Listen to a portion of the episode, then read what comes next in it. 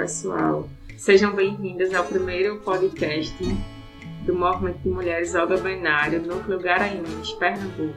Atenção, ao dobrar uma esquina, uma alegria. Atenção, menina, você vem. Quantos anos você tem? Atenção. Meu nome é Tainã, eu sou psicóloga de formação e atuo dentro das políticas públicas de saúde e de saúde mental. Também sou militante do Movimento Mulheres Olga Benário, que a gente vai apresentar daqui a pouquinho.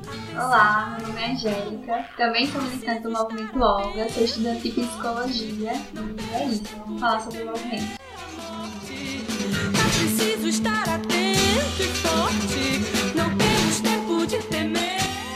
O Benário é um movimento nacional que surgiu aqui no Brasil em 2011. Então a gente está completando 10 anos esse ano e é um movimento feminista, classista que surge para organizar mulheres da classe trabalhadora na busca dos seus direitos e na luta pelo socialismo. A gente acredita na revolução socialista como uma forma de mudança do sistema de produção econômico e social e também para lutar por nossos direitos mais imediatos, né? Então políticas públicas, creches públicas, lavanderias coletivas, a luta também contra a violência, né, as violências que nós mulheres sofremos, tanto dentro de casa quanto fora de casa, contra o estupro. Outra pauta é que nós somos a favor da descriminalização do aborto como uma forma de salvar a vida das mulheres, de garantir que a gente tenha direito a escolher a maternidade ou não, que a maternidade não seja compulsória. A gente tem encampado lutas junto com o movimento de reforma urbana, lutas por moradia para as mulheres, né? A gente tem um déficit habitacional no Brasil enorme e tem é, somado junto desses movimentos de reforma urbana, principalmente o MLB, nessa luta por moradia. E também é, temos as primeiras ocupações de mulheres da América Latina aqui no Brasil. Temos atualmente quatro casas, que são casas abrigo, algumas e casas de referência, casas de acolhimento para mulheres vítimas de violência, que tem promovido cursos, tem promovido atendimentos multiprofissionais com vários tipos de profissionais, tem envolvido programas de geração de renda, enfim, para que essas mulheres se conscientizem, se organizem politicamente, consigam ter a sua renda para sair das situações que vivenciam né, devido à dependência econômica no capitalismo.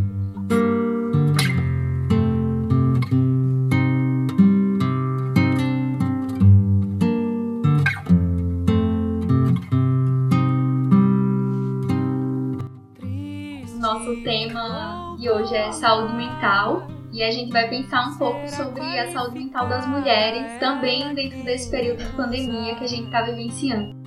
Segue receita tal, a receita cultural do marido da família. Cuida, cuida da rotina. Definir o que é saúde mental é um bom começo pra gente começar a pensar sobre o que é que a gente está pensando agora e o que é que a gente pode idealizar, em concretizar, para que a gente possa cuidar umas das outras, proporcionar um, uma sociedade que esteja atenta também aos aspectos da saúde mental. E a gente vai trazer vai olhar a saúde mental a partir de um conceito amplo que a Organização Mundial da Saúde preconiza, né, que é um estado de bem-estar no qual as pessoas, né, mulheres, homens, enfim, percebem suas próprias habilidades, podem lidar com os estresses cotidianos, podem trabalhar produtivamente e são capazes de contribuir para a sua comunidade. Então, a saúde mental não significa ausência ou presença de transtornos mentais, né, como a gente geralmente vê associado, né? Então, quando a gente fala de saúde mental, a gente já lembra logo, porque historicamente foi associado à questão de transtornos mentais, como depressão, ansiedade, esquizofrenia, enfim. Então, a, a ideia é que a gente comece a pensar saúde mental a partir de um conceito mais amplo, que é a forma que as pessoas estão no mundo, como elas lidam com as suas realidades, com as relações interpessoais. Se a pessoa está conseguindo lidar com as adversidades da vida, né, com as dificuldades, com as tristezas e alegrias diárias que vão acontecer, como é que é isso, sabe? Partindo desse conceito, né?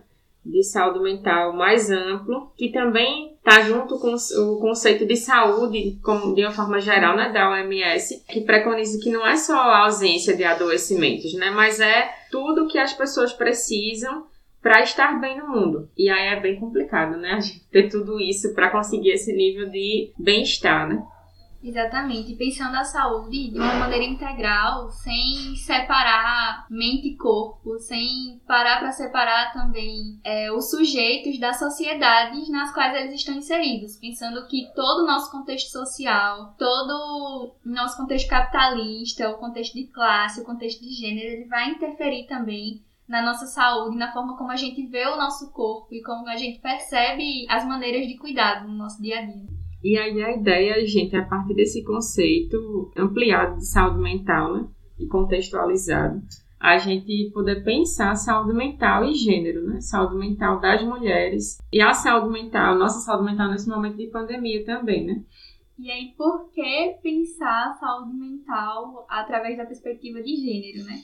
A gente tem que, que entender que quando a gente pensa em um conceito tão amplo de saúde mental, o contexto social e as normas de uma sociedade, elas também vão nos ensinar formas de estar no mundo. Então a gente aprende como se cuidar e como não se cuidar também. A gente aprende muitos valores que são refletidos na nossa saúde de diversas formas. E aí eu acho que a não pode falar sobre o conceito de gênero, a gente vai entender gênero como a forma que cada pessoa se constitui no mundo, né? Então, para além do aspecto biológico, do masculino e feminino, do aparelho reprodutivo biológico, sexual, a gente se constrói enquanto pessoas. Então, assim, não é porque eu tenho o sexo biológico feminino que eu vou automaticamente ser uma mulher. Isso é uma visão que a gente tinha e que ainda convive, né? É, não está superada, mas a gente percebe, a gente que eu falo, movimentos, estudiosas, enfim, né? Toda uma construção em torno ou não desse aparelho reprodutivo, né? Desse sexo biológico. Então, assim, a gente, para ser mulher, não basta ter vagina. A gente vai estar ocupando papéis específicos, ocupando um lugar na sociedade específico, que geralmente é o lugar de submissão, devido a estrutura machista e patriarcal que a gente tem, né, que a gente vai ter é, relações de poder, onde a mulher está nesse lugar de submissão e o homem está nesse lugar de sujeito de poder. Isso vai se dar em todas as relações? Não, mas no geral é assim que acontece, né? E essa é uma construção, inclusive, anterior ao capitalismo, mas que ela se aprofunda dentro do capitalismo, nas relações de trabalho, enfim. Então, o gênero ele vai comportar todos esses aspectos que dizem respeito à, nossa construção enquanto seres no mundo. E aí seria enquanto mulheres e homens.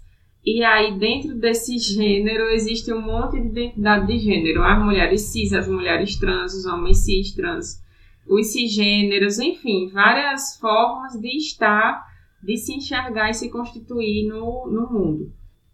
E aí, poder pensar sobre essas diferenças e como que essas diferenças podem impactar ou não na nossa saúde, como é que a gente vai se perceber nesse lugar e entender também que a própria medicina, a própria, os próprios estudos dentro da saúde, eles acabam sendo enviesados também pela perspectiva de gênero. Então, a forma como um médico olha para o corpo de uma mulher e um médico olha para o corpo de um homem, ele também é enviesado por aquilo que a própria ciência construiu em relação ao gênero, por aquilo que a própria ciência pressupõe enquanto saber médico e que não está fora da nossa sociedade, não é um saber que se constitui afastado do seio social, ele também é contextualizado e é importante a gente perceber isso para que a gente possa ter criticidade quando a gente está falando sobre saúde e sobre formas de promover cuidado, né?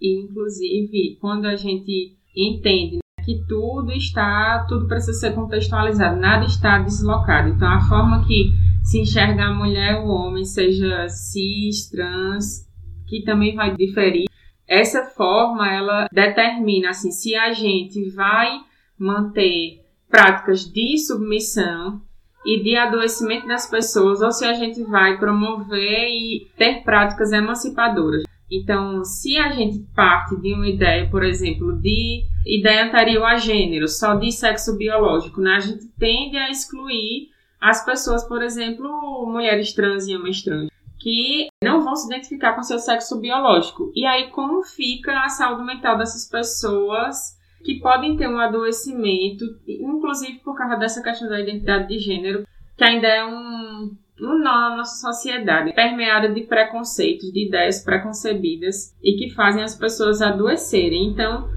é, não dá para falar de saúde mental de uma forma geral, né? Realmente sem a gente tá olhando para cada grupo específico, para cada gênero específico, vai se dar de forma diferente o adoecimento, por exemplo, das mulheres e dos homens, da população cis, das pessoas cis e das pessoas trans. Da população negra, Sim. da população da branquitude, nas diferentes classes. O que é o cuidado em saúde público? O que é o cuidado em saúde particular? O que é olhar para o corpo de uma mulher negra dentro do sistema público e o que é olhar para o corpo de uma mulher branca dentro do sistema público? O que olhar para esses corpos dentro de um sistema de saúde que cada vez mais vai se afrouxando e levando as pessoas a recorrer a médicos particulares, a cuidados que são extremamente elitizados no sentido de que não são acessíveis para a maioria da população e que não conseguem ser feitos de maneira contínua. Então você vai a um médico pontualmente, porque você tem dinheiro para pagar aquela única consulta. E aí aquele médico te passa um tanto de remédios, mas existem diversos outros fatores que não estão sendo observados, porque não é especialidade daquele médico e porque você não consegue acessar isso de maneira paga, porque é extremamente caro. E aí o sistema público ele tem que sanar essa questão. Ele tem que estar ali para olhar para essa saúde de maneira integral e pensar que não basta medicalizar, não basta pontualmente acessar esses sujeitos, ou esses sujeitos acessarem esse sistema. E aí, pensando sobre tudo isso, a gente vai pensar também sobre os sujeitos e sua subjetividade. Entendendo que a gente vai se construindo no mundo. Então a gente vem para o mundo, né? Nasce com o sexo biológico, né? Com um corpo que a gente historicamente é, construiu enquanto ser um corpo masculino ou feminino. E como construção agrega vários valores, né? E também pode se desconstruir, né? E aí a forma da gente, a subjetividade, ela é a forma que a gente se constitui enquanto sujeitos na relação com o mundo e com as outras pessoas. Então, como a gente vai se subjetivando nesse processo de construção enquanto seres humanos, tipo no processo de nascer, de crescer, de, de, de ser adolescente, de ser adulta, enfim. E essa subjetividade, ela também tem um recorte de gênero. Como a gente está no lugar, a gente está no lugar de mulher ou de homem. Por mais que a gente tenha várias tentativas de desconstrução. E por mais que a gente tenha hoje, olhe hoje para essa mulher cis, essa mulher trans, homem cis, homem trans, enfim. Mas a gente termina ainda demarcando muito essa questão do, do ser mulher e do ser homem, os papéis sociais que estão atrelados a esse lugar, seja a mulher cis ou trans, seja um homem cis ou trans.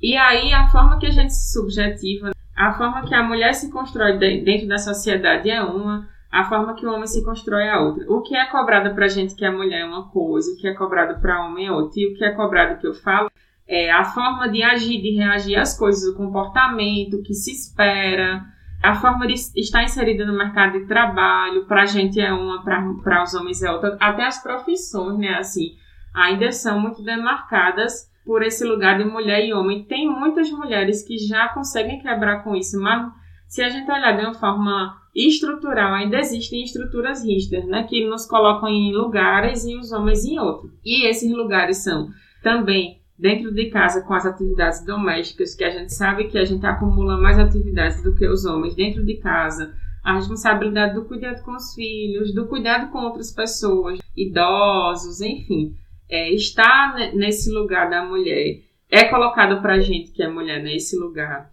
criar os filhos, ensinar, enfim, educar, tudo está na nossa, nas nossas costas. E nas costas dos homens está muitas vezes o, o papel de prover o lar, né? o papel de, de dar esse provimento, de se manter forte, né? Então, o homem ele não pode ter aspectos que são associados a esse papel da mulher, por exemplo, de ser mais sensível, de chorar, isso é atribuído à mulher e ao homem não é. Então ele não pode ter esses comportamentos da mesma forma que a mulher. Quando tem comportamentos que são colocados nesse rol da masculinidade, também é estranhado pela sociedade. E aí é nesse processo assim que a gente vai se construindo nesse emaranhado de, de complexos. A gente vai se subjetivando e tudo isso vai levando a gente também a adoecimento, porque a gente não é uma coisa ou é outra, ou a gente não precisa ser só uma coisa ou outra, a gente pode abarcar características que hoje são colocadas no mundo da masculinidade e no mundo da feminilidade, né? Assim, então nós somos sujeitos, pessoas, e a gente precisa estar dentro de uma sociedade que possibilite que a gente seja ser humano, com todas as qualidades possíveis que o ser humano possa abarcar. E aí é quando a gente vê o quanto essa sociedade nos coloca nesses lugares rígidos, ela faz esse, que esse processo de adoecimento aumente, né? Também por causa disso. Isso. Inclusive as pesquisas que saíram e foram publicadas em sites como a Globo, o Globo no caso, sites como o UOL, elas apontam que as mulheres elas acabaram adoecendo mais, elas apresentavam mais sintomas de estresse, de ansiedade, de depressão e ao mesmo tempo elas perderam mais renda do que os homens e acabaram acumulando mais tarefas do que os homens. Tarefas que já eram acumuladas antes, né, como o trabalho doméstico, acabaram sendo complementadas pelo trabalho em casa de algumas mulheres, no caso o home office, também pelo cuidado dos filhos que estavam o tempo inteiro dentro de casa, cuidado com a aprendizagem, entre outros fazeres. E aí as mulheres que uma parte da parcela da sociedade conseguiu trazer esse trabalho para dentro de casa, né? Esse trabalho que as mulheres realizavam fora e, e uma parte durante o período da pandemia conseguiu ser realizado nesse sistema de home office, né? Mas quando a gente vê a grande parcela das mulheres assim periféricas de bairros populares que não conseguem nem chegar num nível de qualificação universitária e continuam é, ocupando subempregos, muitas como com atividades domésticas fora de casa, né, trabalhadoras domésticas em casas de outras mulheres, trabalhadores do comércio, cuidadores de crianças, enfim, então assim já estavam no lugar da pandemia de subempregos com salários baixos com vários riscos, vários adoecimentos, e durante a pandemia essas mulheres ou perderam esses espaços que já eram precarizados, ou se mantêm, mas se mantêm de forma mais precarizada ainda, né?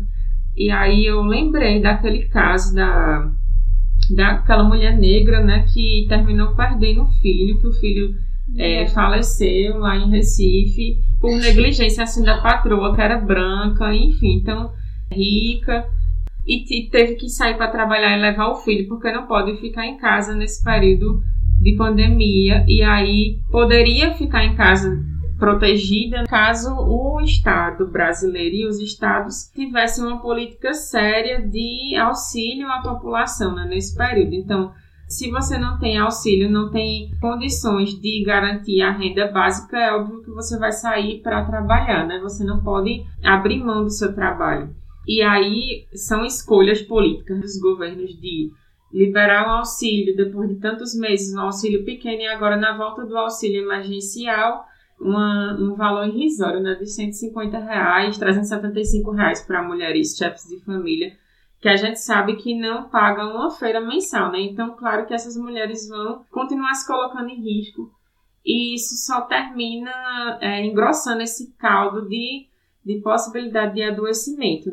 Tem uma pesquisa da Fiocruz que fala nossa população já era adoecida né, antes da pandemia em relação à saúde mental. Nós já tínhamos níveis grandes de ansiedade e depressão, e esses níveis são muito maiores em mulheres do que em homens, por todas as questões que a gente já colocou aqui.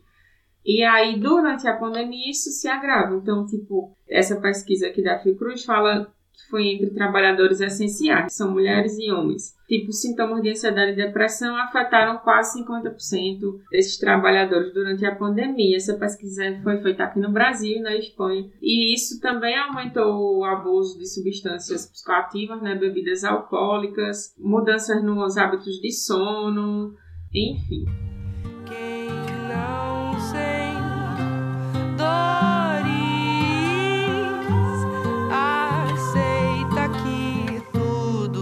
deve mudar.